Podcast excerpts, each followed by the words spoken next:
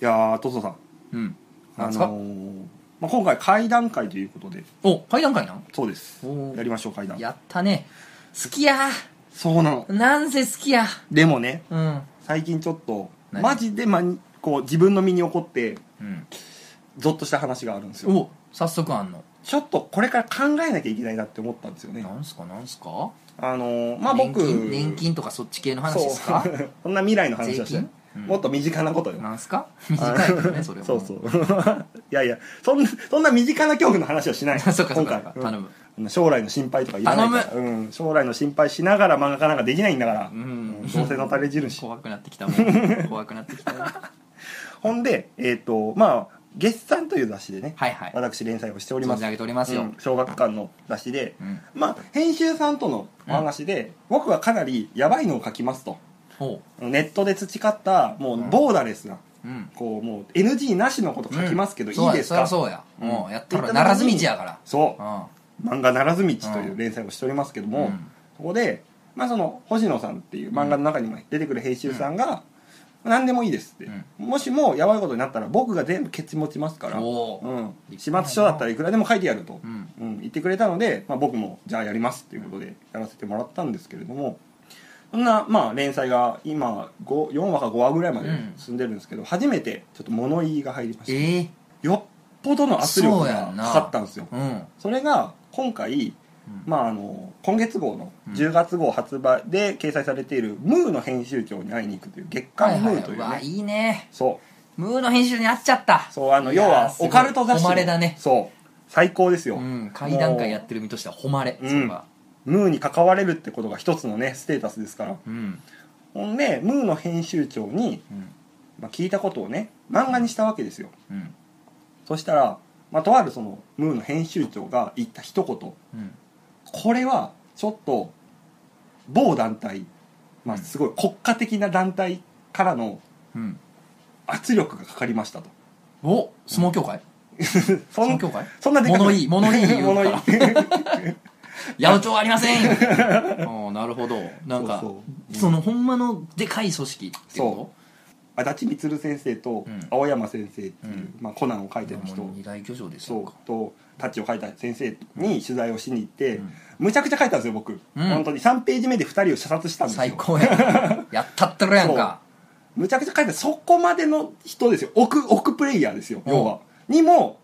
負けなかった僕の漫画の担当編集担当編集がちょっとダメですあれこれはすごいぞってなったっていうのがあっていや僕らがうんこう面白がってやる会談もうんもしかしたらこう世の中の真理をこうあ真意どをっかでこすってもうてるかもしれんからついていつかはこうね某団体から某団体から某団体ですっていう件名で、お名前某団体とし某団てそうね、まあ、サングラスをかけて黒服のやつらがメインブラックたちが ピカッとしに来よるかもしれんのかいな、そうもう真実をなぜ知ってるっていうのこんな適当なね電波に乗っけてじゃないですけどインターネットに乗っけて喋ってることが何かに触れてしまうこともそうか来るかもしれんあなるのでうんその時にそいつらの目の前で類いまれなる運動能力などを見せてスカウトさ れたいできればメインブラックになりたい、うん、私漫画家兼の漫画系のかっこええ漫画家兼黒の組かっ織こねええああいいじゃないですか、うんなるほど、うんまあそういう感じでお待ちしておりますということでそうですね、うんじゃあ黒の組織のじゃあ今日のね読んだりとか喋る会談でも何かしら起こしちゃうかもしれないねそうです社会のどっかはいというわけで決算10月号発売中でございます買ってくださいいや違う違う違う違う違う違う違う違う違うラジオやそラれジでオはまた来週いやいやいやいや一つの仮面凸のラジオ漫画犬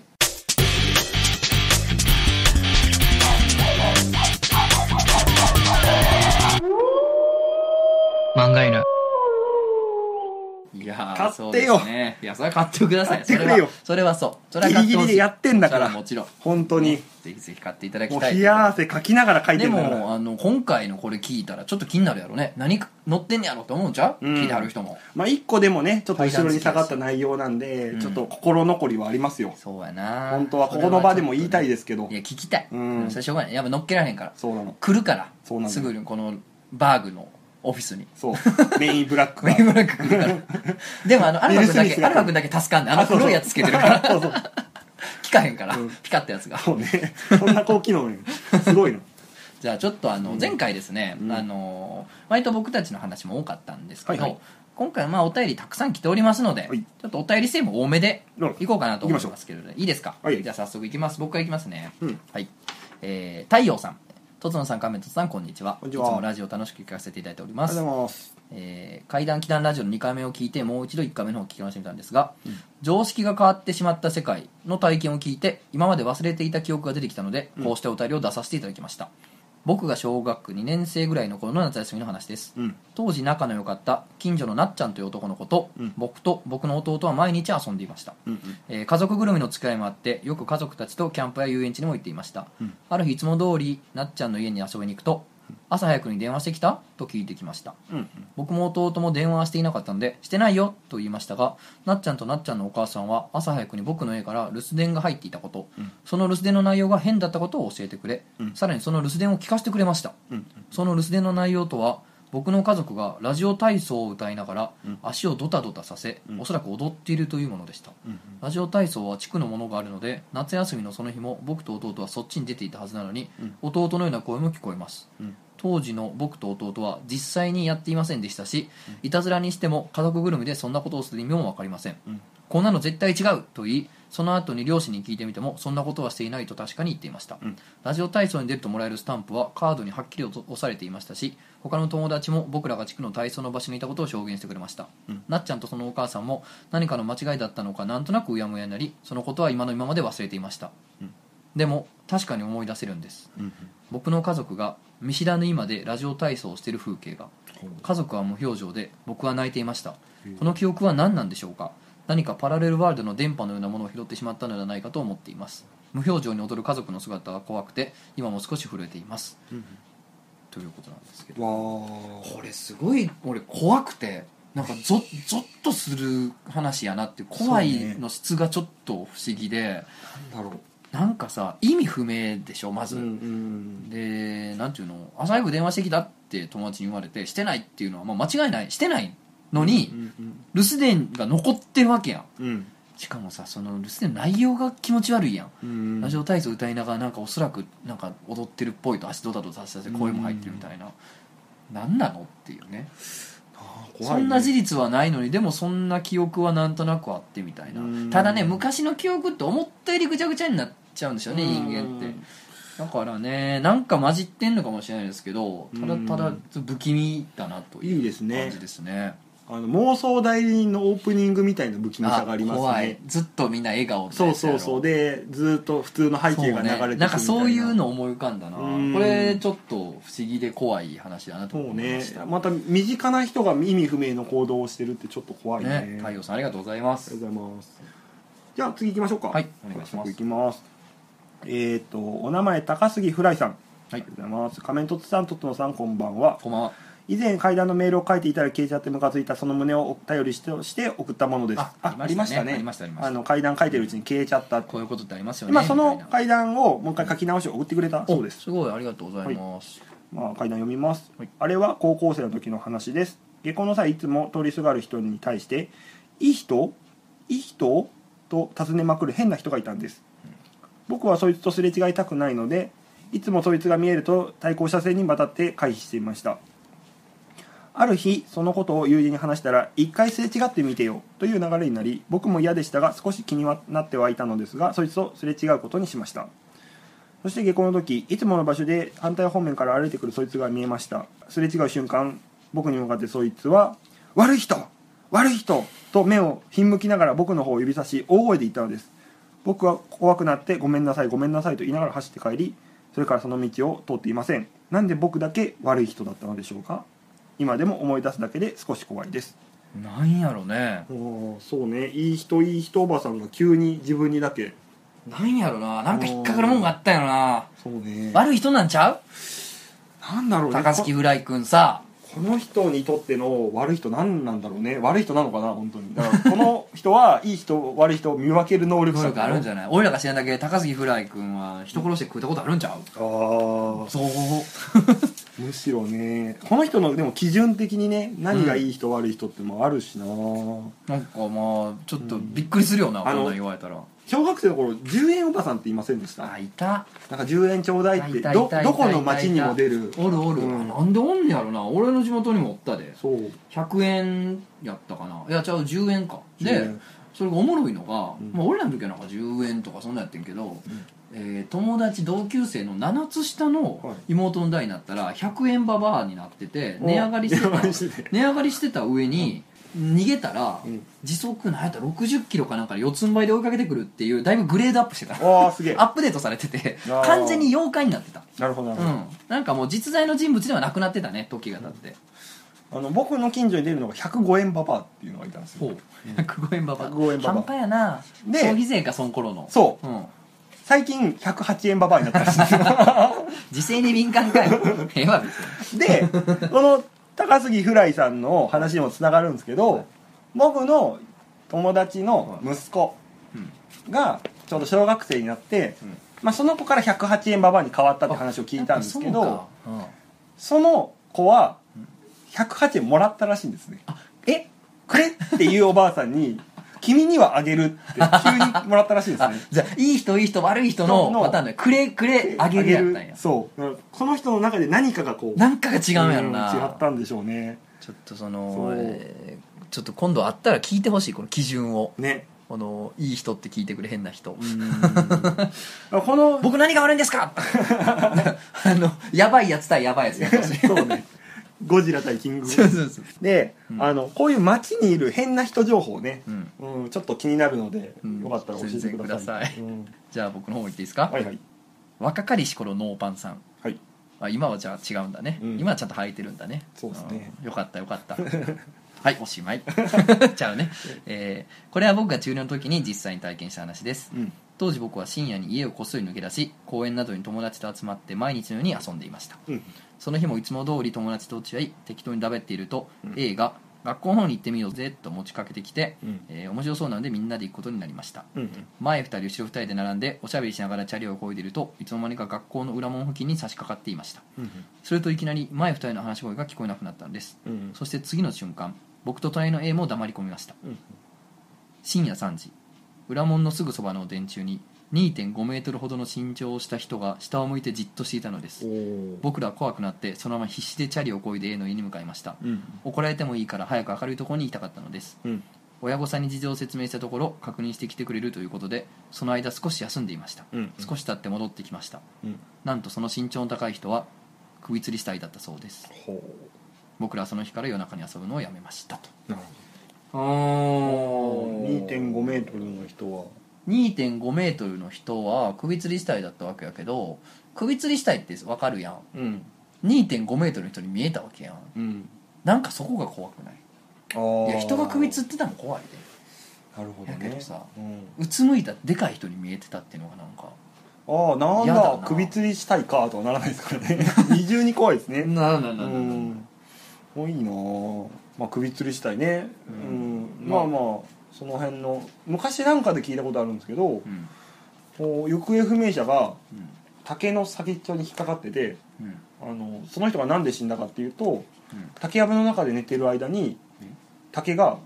めちゃめちゃぐんぐん伸びちゃってうんその人の首元にこう竹が引っかかったまま成長しちゃったもんだうからわうわうわうわうわその人そのまま首吊り状態になって上の方にいた上の方にいたっていうなうんわか事件が本当にあったらしくてでもありえるなそうありえると思うなそんなおとぎ話みたいな死に方する んだいやでもなんか、なんて説明しても周りにそううちの、まあ、親か知らんで、うん息子か兄か知らんけど、うん竹に竹にじわじわ行かれましてってそうなんか酔っ払いだったらしいんですけどねあまあそうなんやろなでうんも竹ってでも確かに急に成長すんねやってなそうそう本当に1日で何十センチも伸びるみたいな話を聞きますからねね首吊りってなんドアノブとかでもできるみたいな話そを聞うきますかそらうそうなんか意外とねあの低い位置でやる人多いらしいねう、ん樹海のんとかそうやもんねあそうなんですね低いっすよね樹海のあの首吊りの人の写真集見たことありますけどおー結構やっぱねみんな低いとこでいやでももしも首吊りするんだったら思いっきり高いところからバツンと行きたいですけどね怖いよなじわじわいくうのんでも意外とさ登られへんねやと思うねそこまであなあかなかまあ脚立とか持っ生てこきなあかるんやん気力を失ってる人はそこまで派手なことはできないみたいなね話かな登ってええ汗かいた頃にはもうちょっとが帰って頑張ろうかなっていう話になってるかもしれんから あの東尋坊がポケベストップになってあ自殺者が減ったって話めちゃめちゃ面白いですけどねいい話だ和な歌山の三段駅とかもそれならへん かなああるんですかあんねんあんねん崖でねすげえ崖で、はいはいあの崖の手前に、あのちょっと待ってくださいみたいうんなな一人で悩めてくださいみたいな看板があっうんてうんうんまあそれに肝試しに行ったことがあったわ昔そういえばあそうなんですね、へええなんか出ましたああ一応出たんですけど僕は見てなくてですね、そうなんはでい一緒に行ったやつが、すね、うん一番後ろに歩いてたやつが、はい3人でて一番後ろのやつがはいはい「ちょちょちょちょちょちょちょうん見て見てうん見てお前らを見て」っつってうん「えなんで?」っつったら「いや頼むからお前らも振り返って」っつってうん「えなんでいやおおるよな」っつって「俺だけじゃないよな見れてんの」って言うからうわうわ「無理無理無理無理」っつってあうわいいなあの女の人がずっとおるっつってそこにへえでも俺だけじゃないよな見えてるみたいなでもね確かにねいたんですよ遠い時には遠くから見えてたんやけど近づいたらおらんくなってたんですよへえだから見間違いかなと思って帰ろうと思ったら、事務所のやつが「お前ら見て」って急に言い出したからうわ怖い絶対夜と思っていや逃いいげました話逃げましたってね、はいいいですねじゃあ次のお便りいきますかえっ、とお名前サーチェリさんうんえー、とつのさん亀戸さんこんばんは、、はいいこんつばんはも漫画犬楽しみにしておりますいつも楽しみにしている会談会に投稿させていただきます私は高校生なのですが軽くまだまだ端くれですが小説家活動をさせていただいております、うんすごいですね小説家活動をしている方から、すごいねうん今年の春聞いてくれてんねんねシュールホラーのような嬉しいね小説を文学賞に応募する予定で書いていました締め切り当日の深夜2時いわゆるラストスパートだったのですがどうしても最後で煮詰まってしまいました、うん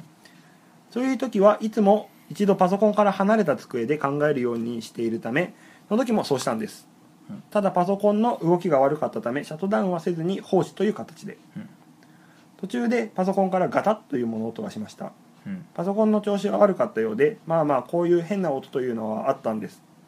うん気に留めずに引き続き考え込んでいましたしばらくして自分の納得する文が浮かんだのでパソコンに向かいましたそのパソコンにはモニターには「バババババババババ」という文字が3行にわたって私の原稿を埋め尽くしていました書いていた内容も少しホラー要素があったものもあり背筋が凍りました一旦パソコンを完全に閉じてしまうぐらい動揺していました冷静に考えればただのパソコンのバグなのかもしれませんがというお便うりーうんん勝手に文字が歌えてたんやなんかいいですねバババババババってことはうんビエビエビエビエビエビエってそうね打ったってことやねビエビエ BABABA ビエビエビエってお化けお化けかわからんけど、うんなんかが打ったんやんねでも偶然にはこう入力されないよねそうやんな、うんほんまやったらなんか一個のボタンが調子悪くて押しっぱなしになる時あるやんか、うんなんかってあさ、るねうんその時ってさそうやんねあのひらがなになんないよねうんん BBBB とかとかね「うんいい」とかになるもんねとかあのそうそうそうスペーススペースとかだから、なんやこれしっかり打っとんなこいつそうねがっつりきてますね高校生やろほんでもうなんかこの話を聞いた時にうんちょっと思い出した話がありまあして、そうなんですか僕の友人が、うんまあ、知り合いから猫を預かったことがあるらしいんですよ、うんねでまあ普通にアパートなんで猫と一緒に、まあ、1週間ぐらい暮らしてたらしいんですけど、まあそいつも普通に仕事でパソコンを使いやすだったんですけど、ある日会社にパソコンをつけっぱなしで出かけちゃったんですねはいはいはい仕事に、うんそしたら猫がキーボードの上を何度か歩いたらしうくんうんうんて、うんあるあキるーボードの、になんなんですかねこう画面に猫の歩いた感じでこうぐちゃぐちゃの文字がはいはいはい打ち込まれて打たち込まれてたらししいんですよ、ねなんか可愛いじゃないですかかわいいかわいい、うんうんあーな最んか高猫が打った文章だと思って、うんニコニコと思ってあ可愛い可愛いと思ってさーって見てたら、うん途中で、まあ、ぐちゃぐちゃの文章の中にうん何個かこう意味が取れはる、いはいたまたまね、うん意味が通る文字って例えばできてるかもしんない、うんあの「ペ」とかがはいはいあはいったり「はいあペ」になってるとか。はいはいはいひらがなになそうっそうてるやつねちゃんと、うんでこう一個「虫」っていうのを見つけて「あうん虫」って書いたんだうん可愛いなーと可かでバーっと流して見てると「見てる」えっていう文字がポッて間にあったんですよしかも「見てる」はちゃんと漢字の「見るに変換され」てんそうのひらがなの「てる」ってちゃんと書かれてたらしくてまあなんかゾッとしたんですようんえ文字になってるとゾッとしたら時に後ろで「にゃー」って声が聞こえてパッて振り向いたら猫がいたらしいんですようわ見てるんかわゆすえちゃうちゃうちゃうちゃうえええそういうそういう話じゃなくてギザかわゆすじゃないの違う違う違うしょこたんじゃねえよ俺やったらもう見てるのーっていやいやここ怖い怖い怖い見てるのー怖いって打てるのーってなると思うおいお前まさかっていう話でしうょわそうやないやこっから怖いこっから猫と戦う話が始まるそんうだだよよゾッとするそようそうそらひってなるでしょやっぱこううんなるな自分より下等だと思ってた生き物が一種こうこちらにまで上がってきた話として僕結構この話好きなんですけどいや俺も俺はもう違う意味ですかもしれないかわゆいと思う 俺もそんなんされたらすぐお膝の上に乗っけてこう一緒にキーボード打とうねとかしてしまうと思う異常に甘いから猫にだけ異常に甘いかなるらほどね気持ち悪いって言あわれる友達たちも実家帰ってると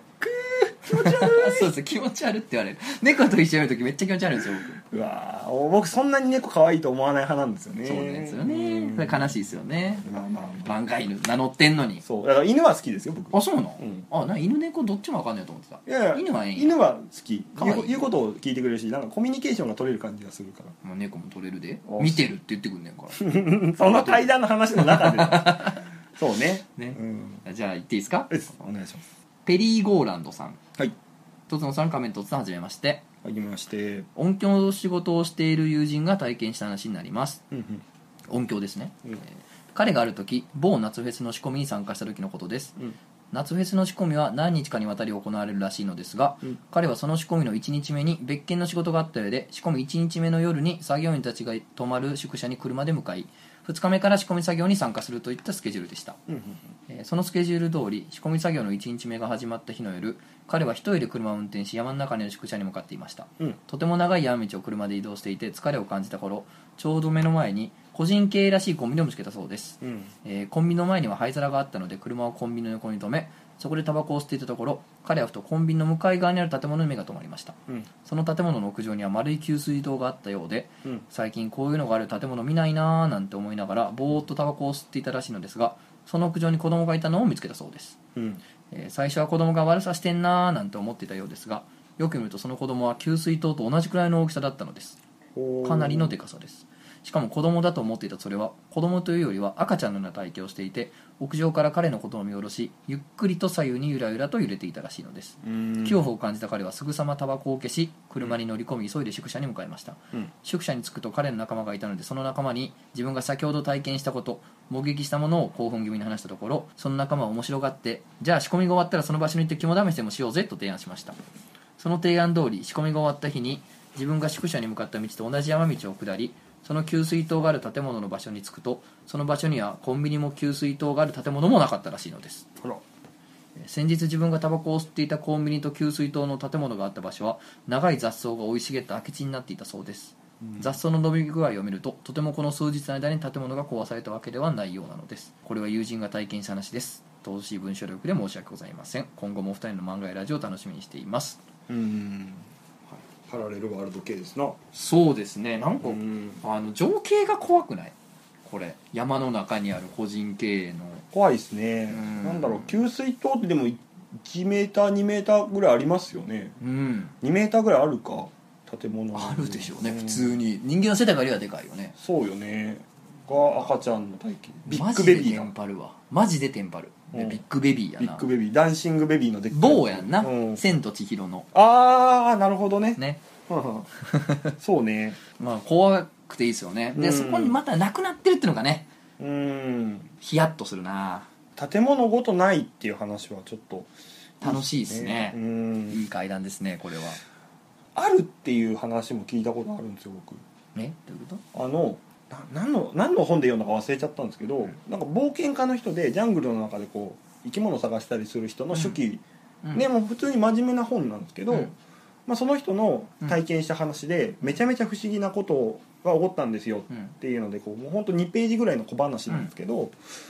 ジャングルの中で信号のうんうん音が聞こえたんですあのパーパーパーパーパーパーパーっていうあのもう通りやんせそうそうそう、の音が聞こえて、何と思って、うん書き分けて見に行ってたらどう見ても日本にある道路の交差点だけがあったらしいんですよ、えうんえー、でその本当に十字だけが区切られてて信号があって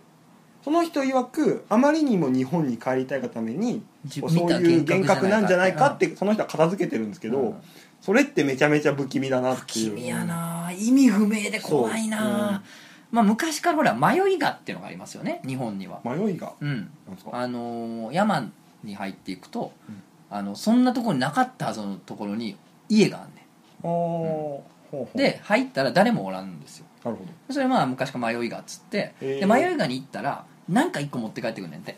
ほうその家の中にあるものを、ほうほうほう、うんで持って帰ってきたらすごいなんかその帰ってきた後にまあいいことがあるとかねへーあの富を得ることができるとか言われててはあ、なんか普通持って帰ってくると罰が当たるみたいな話を聞きますけどうんじゃないんですよこれがまあ迷いがって話の面白いところあで、ーまあ、山の中に入ってそのあないはずの場所にないはずの建物があったらなるほどな一個物を持って帰ってくるっていうはあはあそれが昔話はねラッキーアイテムになる、うんらしいですよ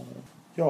次行きましょうかはい行きましょうはい、えーお名前よっぽうさんよっホブさうん、んはいえー、とつのさん亀のとつさんこんにちはいつも楽しく聞かせていただいております怪談祈談ということでお便りを送らせていただきます僕の友人は牧場の人なのですがその友人から聞いた話です彼の家は牧場なだけあってはちゃめちゃに広くて敷地内に雑木林があるレベルなのですがその雑木林から一時期イノシシが侵入していたらしく対策のために防犯カメラを設置したそうです動くものが近づくと起動して撮影するタイプのもので普通に使えば3日は持つバッテリー式だったそうですそれを設置したある日いつも通り友人家族は映像を確認してみようとしたところ3日ほ持つはずの充電が切れていたそうですしかもフル充電したど翌日のことらしく1日で電池が切うれちゃったーんうんいざ起動してみると雑木林の映像が延々と続いていたそうですありえなくないですか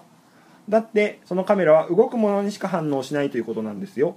つまりカメラに映らない何かが3日分のバッテリーを上がらせるほど長時間カメラの前にいたってことになりますああそういうことか長々と多分すいませんでした怖くなかったら全面的に友人のせいにするのでお二人の意見を伺いたいですいや怖いですよこれいや怖いですね、意味に気づくと怖くないそうねでそういうカメラって基本的にこう草の揺れとかは省いてくれるじゃないですか、そうあそうだるよね程度動くものじゃないと反応しないようになってるんで、うんでね動いずずっとか稼働してるっていうか動いてることそうはそう何かがおるってことやろ、うん何いやーなんでしょうねそれ機械系の話もよく聞きますけどねそうやうねん電子機器は結構狂わされた話を聞くよねあの自動ブレーキの話してます車のうんうんうんあの人感センサーでブレーキがかかる、うんうんうんあの車あるじゃないですか、あれってもっと精度を上げれるんですけど、う精度を上げたらうん変なところで止まるようになるらしいんですよ、んうわーやめてどこで止まんのなだからこうお墓の前とかお墓の前やろなまずあはと交差点のは花束が置いてあるところとかうわで切っい嫌やな関ヶ原とかめっちゃ止まるんじゃんやもうもうやばいですよ全然つないガコンガコンガコンガコンガコンガ コンいやそうですまよだ合戦やっとんかいピタピタと思ってそう向こう向こうも鉄のイノシシだーってうわー嫌やな俺さ大学の時にさ、うんなんか友達が言ってたんやけど、うん部屋で自撮りをしてたんかな撮ったらうんあの自分の肩にほ人の手が乗っててうほうほういいなパシャって映るやんうん撮ったやつが、うんじゃあ自分の肩に手が乗ってんのが映って、はいうわってなるやんうんなった瞬間携帯壊れてんてへえ機動性になってんてもうそのまんうまっわやばていうのがあった言うてたわそうへーいえば面白い壊れるんやね電子機器がうんやめてほしいね顔認識とかが変なところにパッああで聞く聞く聞いたりしますからね顔認識がねされなくなる人もおるよねあそれ僕です嘘あのイベントでマスクつけてるそりゃ時そうやろはお顔についてるひあのヒーローの前 T シャツを着てたら うんか俺の T シャツの方に反応するやっぱあの仮面はやっぱあれなんやそう電子機器的には仲間やとは思ってないそやう人の顔じゃないって人思のわれ顔じちゃゃなういと思ってとか辛いな そりゃそうやそうろそうそうねじゃあいきますかまだはいえーじゃあちょっと軽めのやつかえーあずにゃんさんとつのさんかめんとつさんこんにちは初めてお便りを送らせていただきます、はいえーこれは私が以前住んでいた家で体験した話ですうん何歳の頃かはっきり覚えてないんですが今の家に引っ越していた時に幼稚園生だったことから当時5歳以下だったのではないかと思います、うんその頃私はまだ幼かったため家族と同じ寝室で眠る生活をしておりダブルベッドに両親と4つ下の妹、うんその隣の床に敷いた布団に私が寝ていましたうんある日いつもと同じようにダブルベッドの方を向いて眠っていると夜中に突然目が覚めましたうんすると頭側にある部屋のドアから昔の兵隊のような格好をした男の人が銃を構えながら列になって入ってくるのです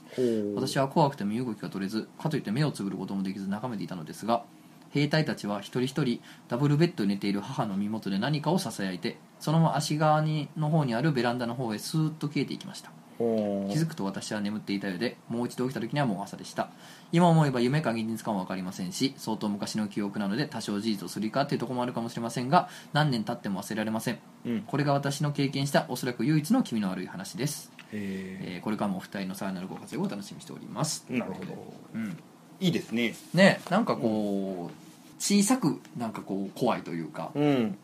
ちゃんとこうホホラーのというか階段のテンプレートを生かしてくれているいいですね大仕込みじゃないところがまたいいっていうそうねでもねこの話のすごい俺いいなと思ったところは、うんなんかその兵隊さんが出るみたいな話が聞いたりするじゃないですうか、んでもそれがなんかこう列になっててしかも一人一人そのおかんに何か言っていくって、あーなんかおもろくないこのそうね不気味さというかん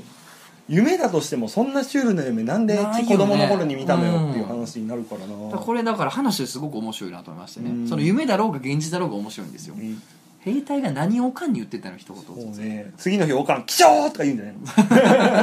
日起きたまえとかってそう本日一蔵まるまる なんか時間の言い方がみたいなねそうねん勉学に勤すみべすって言うあとなんか方向もすぐ3時の方向とか言うそうねそ れあの俺の友達のじいちゃんが元海軍やからそうらしいほんまあに本当に何時の方向って言っちゃうらしい思わず、えうんーいいな 何時の方向ねおかんに何を支えてたよな奥さんええ父してまんな言うて言ってたん かな一人一人女気のない世界ですからねあるかもしれないですなんか行きますかアメトさんもああちなみにとつのさんなんかあります最近怖い話最近えっ、とね怖い話じゃないんですけど、うん気団なんですけどあらいいですか僕ばっかりそあの喋ってもいいんじゃないですか本当ですか、うんえっ、とねこれはね友達に聞いたんですけど東京のねとある繁華街でうんよく遊んでるらしいんですよ、うんじゃあすごい気になる人がおると、うんでそれ何かっつったら、うんうんすごいお年をめお召しになったうんの立ちんぼの人がいるとあーなるほど老婆の立ちんぼがいるわけ要ではすよ春を売ってる人そうですねか路上で立ってる、まあ、フリーかどうかわかんないですけど、まあ、売春をしてる方ですよね、うんうんでその老婆の立ちんぼがいるんです結構派手な格好をした、うんでなんで気になるかって言ったら、うんまあ確かにその高齢の立ちんぼっていうのもまあまあインパクトはあるよあるけどまあいないわけじゃないし、うんやねんけどそのなんかねすごい定期的にお客がついてるみたいなのよ、えうーん、結構そのしかもすごい年配のねあら男の人のお客さんがほうほうついてんのをまおあう結構見かけることがあっておーなんかなる人気の人なんやなと思ってたんやってはいですごいずっと気になっててほどはいである日ちょっと意を決して話しかけてみることにしたんですよおーなるほでそっからなんかまあ挨拶から始めてねでおう気さくにこう話してるうちに徐々に仲良くなっていってうん向こうフランクな人やったみたどないでるほどでこう時間を重ねてうんどんどんこの友達になっていって、うんでなんていうの秘訣を聞きたかってんて、うんそのなんでそんなお客さんがずっと途切れへんのやろこの人はっていうなるほどなるほどどういう魅力っていうか武器があんのやろっていうのが気になってるらしいのよあーなるほど何がうまかったりとかそうそうそうそうそうなんかそれに関心があって、うんまあその人もなんか物を買いたいとかもねする人やからその女の子もね、うんなんか気になってその取材反取材みたいな感じですごい仲良くしてるんで、うんなるほどである日結構仲良くなってから、うんまあちょっと踏み込んだわけですようんうんうんなんかすごいお客いつもついてるけどみたいな、うんやっぱなんか特別なテクがあったりとかみたいな話なんですかみたいなうんうんうんじゃあまあじゃあ教えてあげようかなみたいなああのこんなね仲良くなったしじゃあちょっとちょっと教えてあげようっつってついておいでとあはいはいでうわこれすごい何を見せられんねやろと、おーすごいすごいえげつないテクニックを実演されても困るけどおーなんなんやろと思ってじゃあ楽しみだはなんか家に来いって言われていはいで、まあ、家についてったらしいのほうほうほまあその半壊からちょっと結構離れたねじゃあ、すごいボロボロの家でうう、んもうなんかこう畳からなんか植物生えてますってぐらいのうわすごいもうレベルのボロボロの家で、えでーなんかよくわからんそのなんか外国語の本とかがすごい本棚にいっぱいあったりとかしておあおこの人のこう結構インテリなんみたいなちょっとよくわからんなっていうおーななるほどますます謎が深まったと、うんでこっちこっちって言って行ったら、うんまあなんか寝室みたいやねんけど、まあ、それもボロボロやねんで,、うんで奥になんかこう壺みたいなうんでかいなんか入れ物があってほうでそこに砂がパンパンに詰まってんねんてほでうは何何を言ってんのともうなんそのあなたがその年を召してんのに、うんすごいお客が途切れへんことが疑問なんや自分はと、うん砂を見に来たんやないと、そうだね園芸を見に来たんやないと、うんババアのな、うんほんなら「いやこれが秘密なんや」ってうん言うっんて、うんででどういうこと?」っつったらこう「手ちょっと見してみ」って言われて、うんうんその子が手を出したらバッて捕まえてその砂にのな入れ物の中に手をガッて突っ込まれてんておお怖いじゃあすんげえ熱かったらしいで「へえ熱っ!」ってなって「何これ!」って言って抜いて「ちょっとやめてください」っつって見たらすげえ赤くなってる手がお「ーやばい砂ちゃん」みたいなおー何これ気持ち悪悪いってなってうんでちょっとまあしサンガードしばらく待っとけっつったら、うん待ってたらなんかその赤みが引いてくに従って、うんすんげえ手がツヤツヤになったらしいはあめっちゃ綺麗になったらしいへえ何これみたいおなうすげえツヤツヤっつって「うんいやそれはむっちゃ今健康になってね手が」っつっておーでその砂はうんもう何やっつったら、うんなんかそのババアは昔えっ、とねその戦争の後のしばらく経ってから、うんえっ、とね元米兵のうん黒人と付き合ってて、はあなるまあ、ほど結婚もしたらしいねんけど、うんそれがまあなんていうのルーツがアフリカの方の黒人なんかなアフリカ系のアメリカ人なんかな、うんでブードゥーのおいろなんな知識を持ってるやつで要は向こうの魔術的なそう向こうの魔術をねはあはあはあでそのいろんな魔術のまじないのうんつを詰めた砂やねんてそれはその旦那が引きずるんでそのババアがねはいはいでそこに体の部位を入れるとうんすごい健康になるらしいねはあそのなんか活性化されんねんてその場所がなるほどなるで自分についてるお客は自分をだけに来てるんやないとほどはみんなあのおっさんたちはうんここにツッコミに来てんねあやなるほでど下半身を元気にして帰ってんねやとはだからうちのお客っていうのは、いはいその春を買いに来てるんじゃなくてなるほど春を買う準備のためにここに来てるってあいうあ一軒目居酒屋だそうなんですよ いやそう準備準備なんイケメンじゃないいやそうそうそうっていうなんかその都心のねうん東京の繁華街の片隅に、うんブードゥーの魔術を引き継いだパパがいるっていうすげえ話なんですよ、ロマンがあるロマンがあるよねうわであーまあその子はいつかその砂のその秘密というか、うんその砂を自分が引き継ごうと思ってるらしい今、あなるほうど、ん、取り 入ってその女の子は見知らぬおっさんたちがあのいく何回もを突っ込んだ砂に手そうそうそうそう、うをん、それで怒ってた、うんなんてことすんねや言うてそれで怒ってたそうねあでもそのおばあさんは自分では使わないのかな要はそのおばあさんがスポッと埋まっちゃえば出てくるるのって若いおばあさんなわけでしょそうなんかなそうなんかもだしろうれんだからでもブードゥーなんだから笑うセールスマン的な藤子不二雄な A ん的かあるなんこちうゃう何かがうんちょあるっのかとな続報を待っていますうんそうね続報を待つ続報を待うつ、ん調査中、 2000うん いいね、うんああそうかなんかありますかまあ僕は今日ちょっと軽いのしか用意してこなくて、はいえーっとまあ要前からちょっとちょくちょく話してるうん階段の下手な編集さん の話 でございます今あ回りもましたね、はいありましたね毎度毎度登場する階段の下手な編集さんのお話がありまして、はいまあちょくちょく打ち合わせをするんですけれども、まあその人がねラジオも聞いてるので、やめてくださいよって話し方がこうちょっとおかしいからあー僕つまんない風に喋ってるから、はいはいはい面突がそれ悪いんやで悪意持ってるややってるでしょはっいて言わはいはいれつて、まんなく言うのやめてよとああまあそうかもしれないですね、うんそんなことないと絶対思ってるんですけど、うんまあまあそうかもしれないですねって言って「まあなんかあるんですか?」って言ったら「いや今回はマジでやばいのがあります」と持ってきたつい新作にがついに来た頼むでそうもう編集さんとっておきよ、おこおれが怖くなかったらもう僕は終わりですと、なるほど、うんよかったじゃあ期待できるやんまあ、その編集さんのはお話です、うんまあ、その編集さんの幼なじみがですねうん小学生の頃こっくりさんをやってたらしいんですようんうんうんな友達4人ぐらいようあでるわなこっくりさんをやっててで、まあ、こっくりさんってやり終わったら、まあ、あの10円玉を「お帰りください」って言って「はい」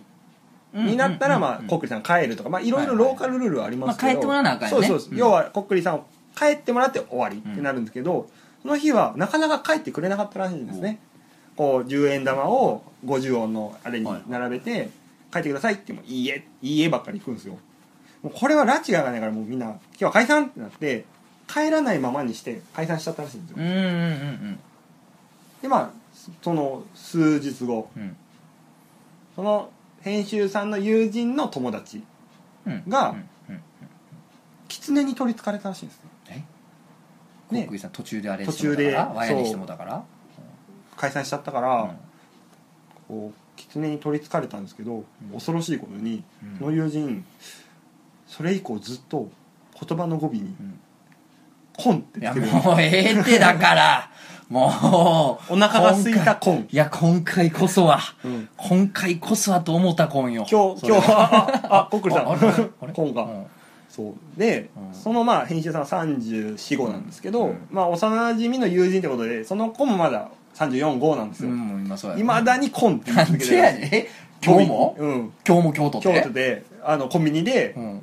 あのレシートいらないコンって言うし、道を聞かれたら右を曲がってずっと行ったところですコンって言うわやけでばいすよよ、オスンマン三婚のこと言うときじゃオスマンココンンコンコやんンかですで言ってるっていう恐ろしい狐の呪いの話いをやいやいや嘘つけってもうもう嘘つくのやめろって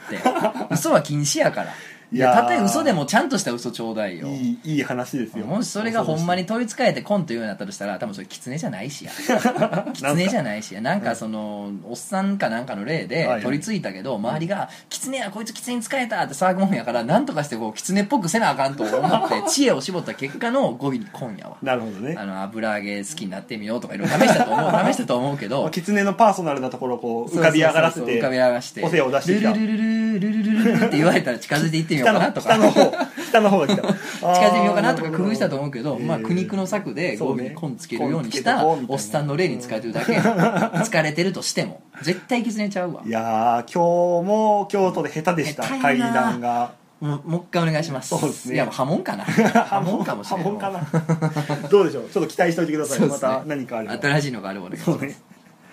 はいそんなわけでございうますんが、いや良かったですね今回うんも、今回もただもうこんな今回すげえいっぱいねおうん便り紹介したんですけど、まあ、まだまだ紹介しきれてないのでそうなんですよね、う3ん分の1も溜消ま化っしててないでのすねでまたやりまうんしょう、ぜひやねちょっとね間を空けてまあでもいいものがどんどん来てますんで、はいこれからもねね皆さんもぜ本ひぜ当ひに軽いものからね長いものでも全然いいので、お化けが出ても出なくてもいいし、うんうん人間が怖い系も結構来てるんですよ、そううね、んゾッとするとかちょっと不思議とかそのあたりねとねうんその、砂に突っ込むみたいなそ ういう気談もね気談もねいいですいやそんないいですよなんじゃその話みたいなね、ううんんまあいいどんどんくださいということで、ありがとうございますでは一つの仮面凸のラジオ漫画犬いやー馬ならんなーしかしあいいねコンコンコンコン言うてそうなん最初何やったっけ水を大事にせえやったっけそう水を大事にしろお化けお化け、でその次がなんだっけああれなんだっけれもう忘れてもらってんだよもうねもう印象が長すぎて嘘やからそう粗悪な嘘やから